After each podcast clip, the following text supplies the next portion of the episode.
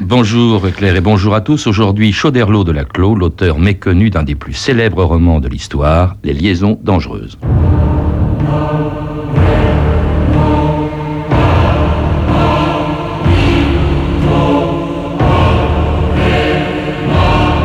Ce livre, s'il brûle, ne peut brûler qu'à la manière de la glace.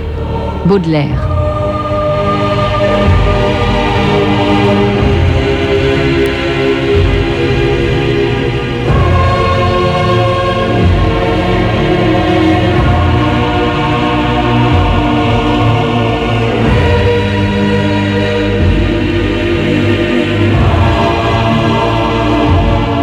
2000 ans d'histoire.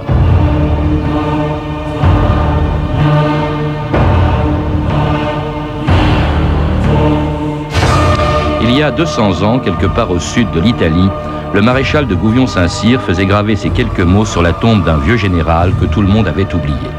Ici repose Laclos, que les armes et l'esprit ont illustré. Il peignit le vice avec vivacité, cultiva les vertus avec aménité. Écrivain, il fut la conscience et l'honneur de sa patrie. Quelques jours plus tôt, le 5 septembre 1803, Chauderlot de Laclos était mort de dysenterie à 62 ans et enterré dans une petite île du golfe de Tarente, au fin fond de la péninsule italienne. Qu'était-il venu faire si loin de la France où 20 ans plus tôt, il avait provoqué un énorme scandale en écrivant un des livres les plus célèbres de la littérature, Les Liaisons dangereuses, l'histoire de deux libertins, le vicomte de Valmont et son ancienne maîtresse, la sulfureuse marquise de Merteuil. Savez-vous pourquoi je vous ai prié de venir ce soir Comment n'était-ce point pour le seul plaisir de ma compagnie J'attends de vous que vous aidiez à la réussite d'un exploit. Voilà plus d'un an que Bastide s'est mise en tête de trouver une femme. Depuis toujours, ce sot a une préférence ridicule pour les jeunes filles élevées au couvent. Et il a enfin trouvé la candidate idéale. Cécile de Volanges. Bravo L'unique préoccupation de Bastide, mon cher, est la garantie de sa vertu. Il me semble entrevoir soudain ce que vous espérez de moi. Elle est encore pucelle. En êtes-vous sûr? Et sa lune de miel à peine terminée, on verra Bastide en larmes, la risée de Paris. Certes. Oui. Amour et vengeance. Vos joies préférées. Et Valmont, on le sait, va séduire Cécile de Volanges, comme le lui demande Madame de Merteuil. C'est le début d'un roman dont tout le monde connaît au moins le titre, Les Liaisons dangereuses, mais dont on connaît très mal l'auteur, Chauderlot de Laclos, auquel mon invité vient de consacrer une biographie. Jean-Paul Berthaud, bonjour. Bonjour. Alors j'ai été très étonné en, en, vous lisant de découvrir en Laclos un homme beaucoup moins connu que son unique roman, hein, qui était Les Liaisons dangereuses. Hein. Euh, on, on, connaît l'écrivain, mais on ignore euh, souvent qu'il a été le témoin et un acteur important de la Révolution française et surtout qu'il était militaire. Oui, un acteur de la Révolution française est d'abord effectivement un militaire, et un militaire de talent, puisque non seulement on lui doit au moment même où il est en train euh, d'écrire les liaisons dangereuses, un Fortin qui est en avance sur son temps, qui fera révolution entre guillemets, mais aussi on lui doit par la suite l'invention du boulet creux, qui est but, en en quelque sorte, et un général qui euh, donnera aussi toute sa mesure dans l'organisation de la défense nationale en 1792, quelque temps avant Valmy. On a même pu le considérer à tort comme euh, le vainqueur de Valmy. En tout cas, il y a aidé puissamment à cette victoire, comme par la suite il aidera aussi à la défense des Pyrénées et enfin finira comme général de brigade, vous le rappeliez tout à l'heure, de Napoléon Bonaparte. Alors cela dit, pendant les 20 premières années de sa carrière, Jean-Paul Berthaud, euh, avant d'écrire Les Liaisons dangereuses, hein, il va aller de garnison en garnison à travers toute la France, Toul, Strasbourg, Grenoble, Besançon, Valence. Il écrivait aussi en même temps, peut-être parce qu'il s'ennuyait, des vers, euh, et même les, les, paroles, je crois, d'un opéra comique, euh, Ernestine, tout ça était un véritable échec sur le plan littéraire. Personne ne remarquait cet auteur qui était assez médiocre avant d'écrire Les Liaisons dangereuses. Oui et non, enfin, c'est la mode un peu chez les militaires d'écrire, ça fait preuve de sociabilité. Quand on est un officier reçu dans les salons, on se doit quand même d'écrire des vers. C'est vrai, vous le rappeliez, dans une garnison, on s'ennuie, peut-être y a-t-il là un moyen de trouver un dérivatif à son ennui? Alors, certains de ces poèmes ne sont pas à, regarder avec une certaine condescendance euh, par exemple l'épître à Margot, euh, qui est bien fait, bien enlevé, dans laquelle on a reconnu, les contemporains ont reconnu une attaque portée euh, contre Louis XV et ses favorites. Et il y a alors bien sûr des échecs dans sa vie. certains de ses poèmes ne valent vraiment pas grand-chose et il a tenté un opéra. Cet opéra, Ernestine, a été, Ernestine, a été véritablement un four complet. son grand succès, hein, ça va être bien sûr Les Liaisons Dangereuses qu'il écrit à l'île d'Aix, au large de Rochefort, où il se trouve en, garnison. Euh, et c'est un roman épistolaire, c'était à la mode à l'époque. Hein. Son maître, le maître de Laclos, Rousseau, avait écrit lui aussi un roman épistolaire. D'ailleurs, ils ont choisi, il a choisi, je crois, pour mettre dans la préface des Liaisons Dangereuses, la préface de la Nouvelle Héloïse. C'est exact, mais il faut aussi rappeler que le roman épistolaire est un genre déjà euh, bien mis en valeur par un certain nombre d'auteurs français ou étrangers, notamment anglais, depuis un siècle environ. Et c'est donc dans un genre qui est déjà bien connu euh, que Laclos se lance pour écrire ce qu'il veut, je crois, être un best-seller et qu'il sera un best-seller. Car après lui, après la construction qu'il fait de ce roman épistolaire, plus personne ne pourra atteindre véritablement au mécanisme précis qui est, que l'on retrouve à l'intérieur de ce roman. En faisant passer d'ailleurs ces lettres pour des lettres authentiques, d'ailleurs le, le, titre même, le, la préface qui est celle, je rappelle, de Rousseau pour la Nouvelle Héloïse, qu'il reprend pour Liaison dangereuse, c'est J'ai vu les mœurs de mon temps et j'ai publié ces lettres, comme si elles n'étaient pas de lui. C'est lui qui les a écrites. Bien sûr que c'est lui qui les a écrites, mais c'est aussi le, euh, la capacité qu'il a de séduire et de jouer un peu déjà les libertins, de tromper. Tout est faux en quelque sorte. Vous ouvrez le livre, l'éditeur vous dit euh, c'est un roman mais sans être un roman. Enfin, c'est un roman quand même plutôt qu'autre chose. Et puis celui qui a écrit, euh, Choderlo, vous dit Oh non, j'ai trouvé ces lettres, euh, je ne fais que les publier et que les annoter. Mais en lisant d'un peu plus près ce qu'il dit, il se contredit lui-même, comme le préfacier se contredit. Si bien que où est la vérité? Où est véritablement le bien, où est le mal, c'est aussi quelque chose que l'on trouve comme trame à l'intérieur de ce roman. Et ce roman qui commence, on l'a entendu, par la vengeance de la marquise de Merteuil, qui demande à Valmont donc de séduire la jeune Cécile de Volanges avant qu'elle se marie avec un ancien amant de Merteuil. Mais euh, pour Valmont, hein, la partie est trop facile et il préfère entreprendre la conquête d'une femme inaccessible, la très vertueuse Madame de Tourvel, un projet dont il fait part à sa complice Madame de Merteuil. Quoi Séduire une femme célébrée pour ses vertus morales, sa ferveur et l'éclatant bonheur de son mariage? Baste que puis-je espérer de plus prestigieux? Je trouve quelque peu dégradant d'avoir devant soi un mari pour rival. C'est humiliant si l'on échoue et tristement banal si l'on réussit. N'espérez pas obtenir un quelconque plaisir de cette aventure. Au contraire, Sachez-le, je n'ai point l'intention de briser aucun de ses préjugés antiques. Je veux qu'elle se cramponne à son Dieu, à la vertu et à la sainteté du mariage, tout en étant incapable de dominer son cœur. Je veux goûter le suprême bonheur de la voir trahir tout ce qui est le plus important à ses yeux. Vous comprenez cela, je le sais, car le mot trahison est de vos favoris. Non, non. Cruauté. Quel mot a autant de noblesse que celui-là?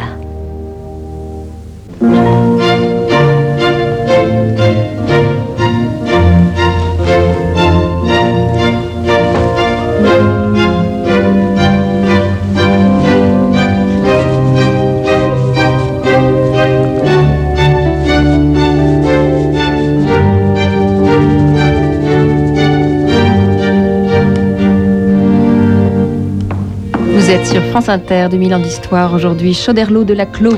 Et c'était la musique du film Liaison dangereuse de Stephen Frears avec Glenn Close dans le rôle de la marquise de Merteuil et John Malkovich dans celui de Valmont. Qu'est-ce qui motive ces deux principaux personnages de Liaison dangereuse, Jean-Paul Berthaud? C'est la vengeance, c'est la cruauté, c'est le cynisme? Ce sont des libertins, et les phrases que vous avez entendues il y a un instant le montrent bien. Le libertin, pour lui, il s'agit d'abord et avant tout d'écrire pour faire écrire la personne que l'on a ciblée, que l'on regarde comme sa proie prochaine, la faire écrire pour mieux la comprendre, la mieux percer à jour, pour mieux ensuite la séduire, la faire tomber mais c'est pas cela l'important. Ce sont des cérébraux, le faire connaître à son entourage. La vertueuse est tombée. Hein. Et c'est en quelque sorte le, jeu euh, du libertin que d'agir un peu comme ce chasseur euh, qui a trouvé sa proie et qui va ensuite la faire tomber et faire connaître à tout le monde son déshonneur. En tout cas, ce livre va scandaliser les premiers lecteurs des Liaisons dangereuses, la revue de texte Stéphanie Duncan. Oui, alors sorti en avril 1782, les Liaisons dangereuses connaissent un succès immédiat. On s'arrache ce livre. 2000 exemplaires vendus en seulement 15 jours, même Marie-Antoinette le réclame. Depuis plusieurs années, remarque Grimm, Grimm l'écrivain, depuis plusieurs années, il n'a pas encore paru de roman dont le succès était aussi brillant que celui des liaisons dangereuses. En Laclos devient la coqueluche du tout Paris. On le craint, on l'admire, on le fête, dit encore Grimm. Mais c'est un succès scandaleux. Madame Riccoboni, une romancière célèbre à l'époque, outrée par le livre, prend tout de suite sa plume pour écrire à Laclos. En qualité de femme, monsieur, de française, de patriote zélée pour l'honneur de ma nation, j'ai senti mon cœur blessé du caractère de Madame de Merteuil. Et cette Madame Riccoboni écrit cette phrase extraordinairement peu féministe. Vous prétendez aimer les femmes, faites-les donc taire, apaisez leurs cris et calmez leur colère. Et elle ajoute, tant de dépravation irrite et n'instruit pas. Alors Laclos, en effet, hein, dans sa préface, prétendait avec ce livre faire œuvre morale. Il me semble, dit-il, que c'est rendre un service aux mœurs que de dévoiler les moyens qu'emploient ceux qui en ont de mauvaises pour corrompre ceux qui en ont de bonnes. Et je crois que ces lettres pourront concourir efficacement à ce but. Alors en 1782, il n'y a guère qu'un seul critique, un certain Moufle d'Angerville, joli nom, pour être d'accord. Les liaisons dangereuses sont un livre utile, dit-il, puisque le vice, après avoir triomphé durant tout le cours de l'histoire, finit par être puni cruellement. Ah, pour un autre critique dans la revue L'année littéraire, ce livre est une mise en garde des mères et des filles face aux vices du beau monde. Elles ne sauraient être trop circonspectes dans leur liaison, dit-il. Les cercles si vantés ne sont qu'une assemblée de gens atroces qui, sous les plus beaux dehors, cachent leur âme infernale. En réalité, ce critique n'est pas dupe. Hein, il dénonce l'ambiguïté du livre.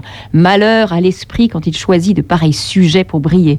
En ce critique remarque justement que les personnages plutôt gentils du livre Hein, Madame de Volanges ou Madame de Rosemonde, sont un peu ternes face aux méchants, les superbes Valmont ou Merteuil.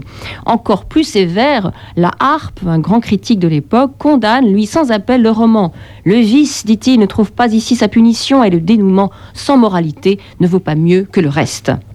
Alors à Genève, c'est assez drôle, il y a un pasteur très embarrassé par ces liaisons, dangereuses, dont la lecture, ô horreur, il l'avoue, l'a tout émoustillé. Je n'ai pu, dit-il, m'empêcher de trouver du plaisir à lire ce roman. Je sens que je ne saurais guère en parler sans donner l'envie de le lire, et je voudrais qu'on ne le lût point. Un commentaire, Jean-Paul Berthaud, sur ces textes qu'on retrouve dans votre livre, parce que, au fond, il pose une question qu'on se pose depuis 200 ans. Est-ce que Les liaisons dangereuses, c'est un livre moral ou immoral? Oui, c'est vrai. Euh, par la suite, la critique elle-même a repris cela au 19e siècle le livre a été en quelque sorte mis à l'index et, il a donné lieu à une condamnation à l'époque de la Restauration, puis ensuite à l'époque du Second Empire, autant qu'il m'en souvienne. Et, il y a eu quand même quelques voix qui se sont élevées pour dire mais vous êtes là en train de commettre véritablement un, péché énorme contre une œuvre d'art, un acte incommensurable contre une œuvre d'art. Et le premier Stendhal qui prétendait avoir vu et connu euh, Choderlos de Laclos de dire que c'était véritablement la mythologie de l'intelligence qui était là. Baudelaire qui, au contraire, interviendra pour dire mais c'est l'énergie du mal qui est mis en présence. Et par la suite, on continuera à dire mal ou bien, parce que c'est vrai, il y a cette ambiguïté. Est-ce que c'est le bien, est-ce que c'est le mal? Le mal est en tout cas bien séduisant à l'intérieur euh, de euh, ce roman. Parce que quand même, contrairement à ce qu'on a lu dans, un, dans une des critiques de, ce livre, euh, il y a quand même une morale. Madame de Merteuil va mourir, rejetée par tout le monde. Cécile de Volanges va terminer au couvent, c'est bien fait pour elle. Et puis Valmont va mourir en duel, hein, après s'être rendu compte qu'il était amoureux, lui le séducteur, et qui abandonnait toutes les femmes, était amoureux de Madame de Tourvel. Oui, mais on vous dira, et les, les, critiques de l'époque vous diront, c'est un peu bâclé cette fin. Hein. Brusquement, hop, on termine comme cela. Euh, il, se bat en duel, manifestement, il, se laisse euh, tuer, et ma pauvre Madame de Merteuil s'en va avec la vérole, mais finalement aussi quand même elle, avec, avec, la vie sauve, le déshonneur, le déshonneur de, de sa classe, ça c'est certain. On dit beaucoup, Jean-Paul Berthaud, que ce livre, qui quand même paraît en 1782, c'est-à-dire sept ans avant la Révolution, a été précurseur de la Révolution. C'est lui, Choderlos de Laclos, qui le prétend. Il est toujours en train de construire et reconstruire sa vie. Il faut se méfier de lui quand on est biographe, parce qu'il a vraiment tendance à vouloir séduire tous ceux qui interviennent dans sa vie, et même après sa mort, qui interviennent euh, dans la construction de sa vie. Il l'a construite, cette vie, il l'a construite continuellement. Alors, au moment de la Révolution, au moment où il est jacobin, il dit, oui, j'ai annoncé la Révolution, vous n'avez qu'à lire la critique que je fais de l'aristocratie. Or, c'est faux D'abord, c'est une société, c'est pas toute l'aristocratie. Quand vous regardez, c'est pas l'aristocratie de cour, c'est une aristocratie qui touche aux hommes de cour, mais c'est pas la haute noblesse. Et d'autre part, il n'y a autour d'eux que des membres du tiers-État qui sont finalement le genou à terre et les chines courbées. Le, les paysans qui sont là ne demandent que l'aumône. Le bourgeois qui est là euh, espère euh, quelque gentillesse de la part de ses. Il n'y a aucune revendication sociale à l'intérieur euh, de ce livre. Alors il ne faut pas se tromper. certains, comme Vaillant notamment, le romancier Vaillant, avait vu dans ce livre une attaque féroce en de, de de l'aristocrate Valmont contre la pauvre euh, Madame la Présidente, qui aurait été justement euh, une, personne sortant de la bourgeoisie. Or, les historiens ont montré que les parlementaires de l'époque sont des nobles, sont des nobles bien accueillis par les autres et qu'il n'y a absolument pas d'antagonisme de classe à l'intérieur de la noblesse d'épée, de la noblesse de robe. Donc, euh, lutte de classe, non, monsieur Vaillant, ça n'existe pas à l'intérieur euh, de ce livre, qui est quand même un peu révolutionnaire, mais pour d'autres choses. Alors justement, quand même, Jean-Paul Berthaud, ça c'est vraiment ce qu'apporte votre livre. Moi, je dois dire, je, bon, je connaissais l'auteur des Liaisons dangereuses, pas du tout l'homme qui a participé activement à la Révolution, et cela dès le début, lorsque le 14 juillet 1789, dans les jardins du Palais Royal, où se trouvait peut-être Laclos, puisqu'il était en compagnie de son maître, le duc d'Orléans, Camille Desmoulins poussait les Parisiens à s'emparer de la Bastille. Citoyens Citoyens Citoyens J'arrive de Versailles. Le roi a renvoyé Necker. Citoyens, c'est le signe. C'est le signe d'une Saint-Barthélemy pour les patriotes. Nous n'avons qu'une seule ressource. Les armes. Aux armes. Aux armes. Tout Paris doit prendre les armes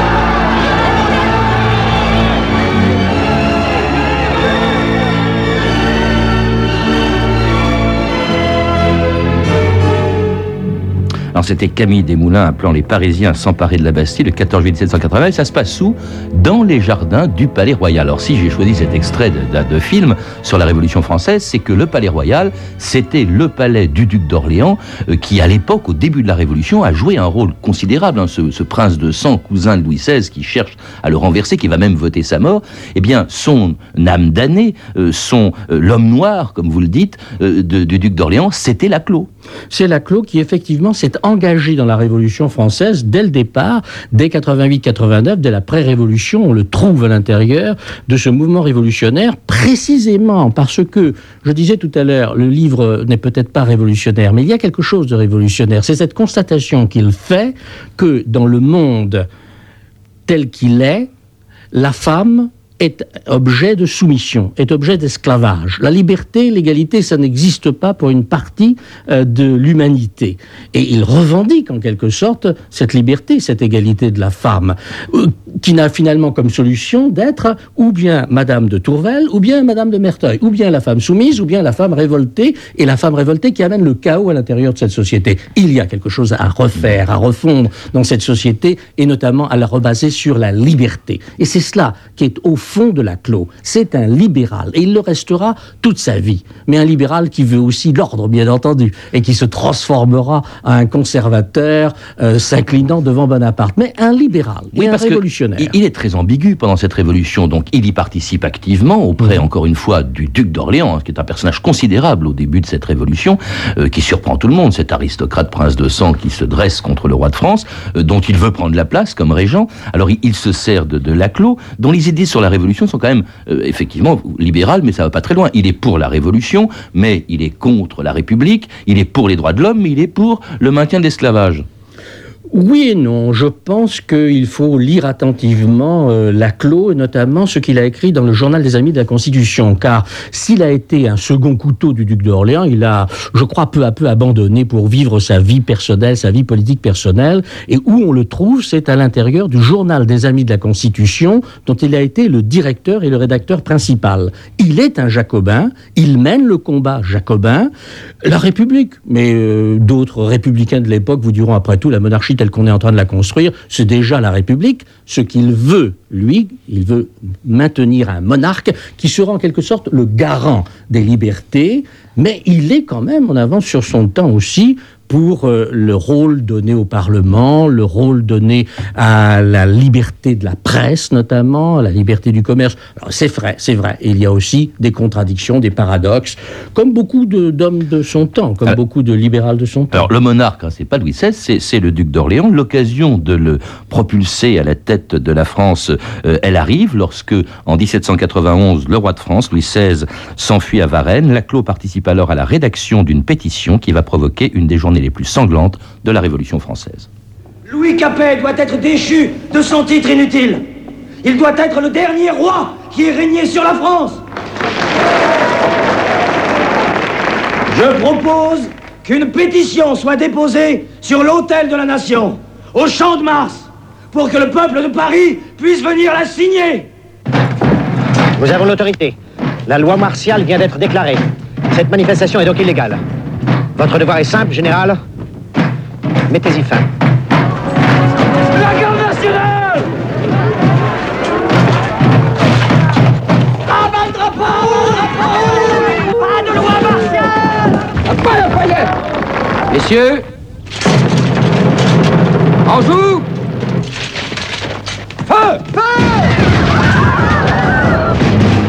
Lafayette massacrant les pétitionnaires du Champ de Mars le 17 juillet 1791. Petite parenthèse d'ailleurs, avec un drapeau rouge qui à l'époque n'était pas du tout un drapeau révolutionnaire, mais c'était le drapeau de la loi martiale, vous le rappelez, Jean-Paul Berthaud. Cela dit, cette pétition qui est à l'origine de ces journées sanglantes, Laclos en est à l'origine. Laclos a commencé à écrire une pétition, effectivement, pour poser le problème du roi qui s'était enfui à, à, à Varennes, qui a été repris à Varennes, pardon. Mais, il a retiré sa pétition lorsque finalement l'Assemblée euh, nationale constituante a, euh, en quelque sorte, euh, amnistié le roi, donné quitus au roi c'est d'ailleurs à partir de ce moment-là que les Jacobins l'ont considéré comme un ennemi, comme celui qui finalement avait euh, créé une scission à l'intérieur du club, qui avait poussé euh, les patriotes à connaître le martyr. Il était déjà haï au combien, il le restera jusqu'à sa mort. C'est un personnage qui a haï des royalistes, c'est lui. Plus que Robespierre, plus que Marat, plus ah que Danton. À l'époque, c'est Chauderlot de la Clos. Et maintenant, il va être aussi haï des Jacobins, mais il a depuis le temps où il est franc-maçon et jacobin, un réseau d'amis qui vont lui permettre de sauver sa tête, emprisonné, il sera libéré en décembre 94, bien longtemps d'ailleurs après le 9 Thermidor, après la mort de Robespierre.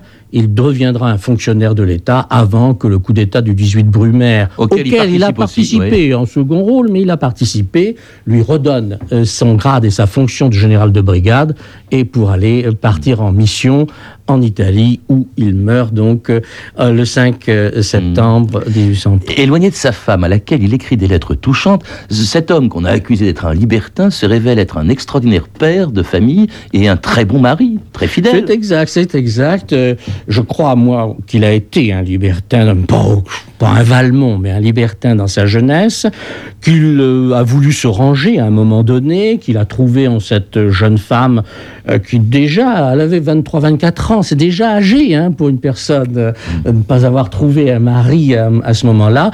Il a trouvé en elle une femme qui a été d'un très grand mérite, mais qui n'a pas été sans parfois frôler la dépression nerveuse, mmh. étant donné la vie qui lui faisait euh, vivre. Il s'est découvert à la fin de son existence, effectivement, le jacobin type, finalement, bon père, bon époux, et euh, bon ami en même temps que révolutionnaire. Il le dit toujours jusqu'à la fin. En prison, quand bien même la guillotine le guette, il redit qu'il est un, révolutionnaire et que si la révolution était à refaire, malgré le sang qui a pu couler, il aurait été parmi les révolutionnaires. Il n'a pas connu d'ailleurs l'Empire, il aimait Bonaparte, il n'aurait peut-être pas aimé Napoléon, puisqu'il est mort en 1803, il y a 200 ans, euh, Jean-Paul Berthaud. Et alors, c'est très triste, c'est très pathétique, cette fin de vie, il meurt de dysenterie, euh, il a 62 ans, à l'époque c'est déjà âgé, d'ailleurs c'est le plus vieux des généraux de Bonaparte, un du vous, le, vous le rappelez, euh, et alors, ce qu'il y a d'affreux, c'est qu'il est enterré dans cette île, euh, au sud de, Tarente, dans le golfe de Tarente, très loin de, son pays.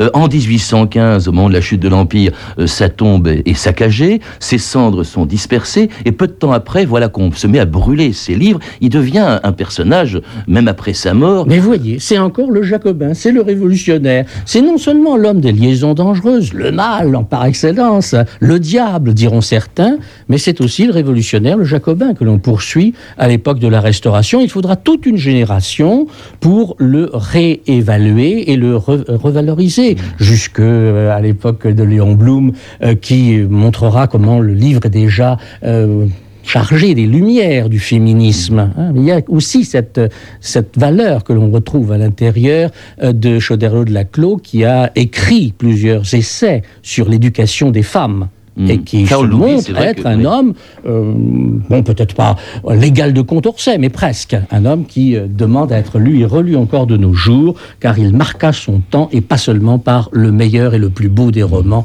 épistolaires qui a été écrits.